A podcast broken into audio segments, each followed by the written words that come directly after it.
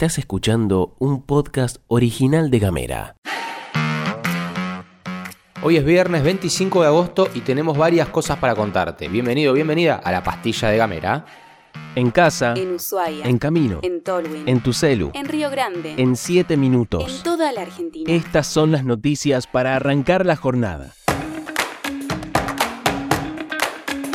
Se dio a conocer la encuesta nacional sobre consumos y prácticas de cuidado 2022, que es una colaboración entre el Cedronar y el INDEC. Este anuncio tiene dos particularidades que lo hacen bien interesante. En primer lugar, que es la primera vez que el INDEC publica una encuesta exhaustiva sobre el consumo de diversas sustancias en el país, y el segundo es que la última estadística importante relacionada con estos temas fue recopilada recién en 2017. El trabajo incluyó a personas de entre 16 y 75 años de 31 aglomerados urbanos con 2.000 o más habitantes de todo el país. Sobre eso, el 84,7% de las personas declaró haber consumido alguna vez alcohol, el 49,2% tabaco, el 26,3% marihuana, el 14,1% tranquilizantes y el 5,1% cocaína. De todo ese universo, solo el 5,9% mostró su preocupación sobre el consumo de sustancias y haciendo foco sobre ese 5,9%, contamos que el 74,7% de las mujeres y el 66% de los varones buscaron acciones para poder cortar con estos consumos. La inquietud aparece con mayor frecuencia entre varones y en las personas jóvenes de 25 a 34 años. Ahora bien, el 68,3% de la población que declaró preocupación por su consumo señaló que el tabaco es la principal inquietud. En menor medida le sigue el consumo de alcohol. Respecto al consumo de tabaco, genera mayor intranquilidad en mujeres que en varones, mientras que inversamente el consumo de alcohol preocupa más a los varones que a las mujeres.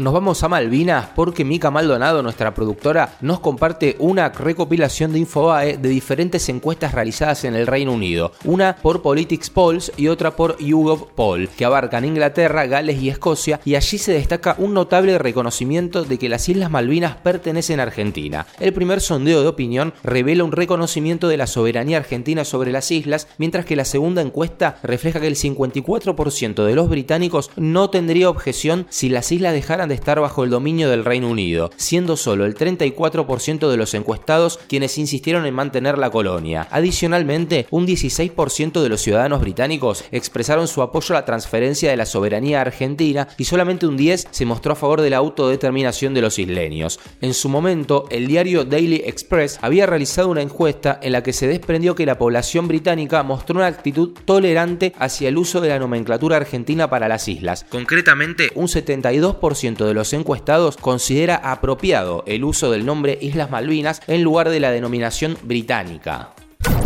Y nos venimos para la parte continental de Tierra del Fuego porque la compañía transbordadora TAPSA anunció que a partir del 1 de septiembre de 2023 las cuentas corrientes de los transportistas argentinos serán bloqueadas. Esto implica que para cruzar el estrecho de Magallanes deberán usar efectivo u otros medios de pago. El gerente de operaciones de TAPSA, Alejandro Almonacid, explicó en Radio Provincia que la medida se debe a que la cantidad de remesas y volúmenes de negocios con transportistas argentinos es insuficiente para mantener las cuentas corrientes abiertas. Almonacid señaló que ya notificaron a los clientes que tendrán hasta el 31 de agosto para cumplir con sus obligaciones de pago. El directivo expresó que la situación se relaciona con la falta de liberación de dólares por parte del Estado argentino y en junio ya se había presentado una situación similar, la contamos acá, y se estableció un flujo constante de pago, pero dijo Almonacid que esta vez no se cumplió con el acuerdo. Una declaración del directivo de TAPSA. Si esta situación se destraba, nosotros encantados de volver a operar bajo las mismas condiciones que hemos mantenido todos estos años.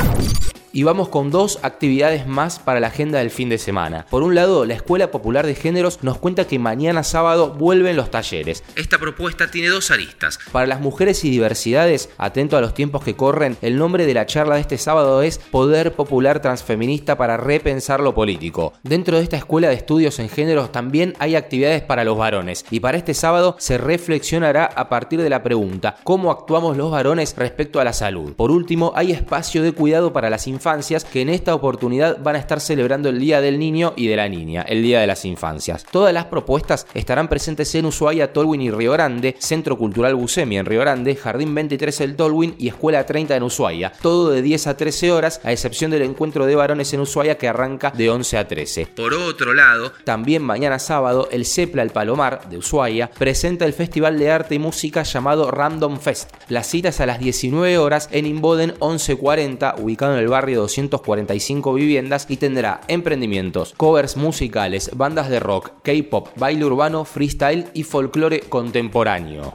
Estás escuchando Gamera. Hablamos distinto. Y después de una semana cargadísima hemos llegado al final de la pastilla de Gamera. Esperamos haberte aportado algo de información que no encuentres en otros lugares o ampliar algo de data que hayas escuchado por ahí dando vueltas. Recordad que hoy nos encontramos a las 18 horas en Punto Sur, el stream de Gamera en Gelatina. Para cerrar la semana vamos a estar quien te habla junto con Lean Haru, Vicky Coleto, Cande Díaz y toda la comunidad en el chat que nos viene acompañando un montón y lo agradecemos muchísimo. A las 18 horas desde los canales de YouTube y Twitch de Gelatina esta producción de Gamera. Gracias por acompañarnos durante toda esta semana en este podcast que fue producido por Mica Maldonado, editado por Julián Melone y conducido por quien te habla, Gastón Lodos. Rompela toda hoy viernes y si te parece con la pastilla, nos reencontramos el lunes. Gracias.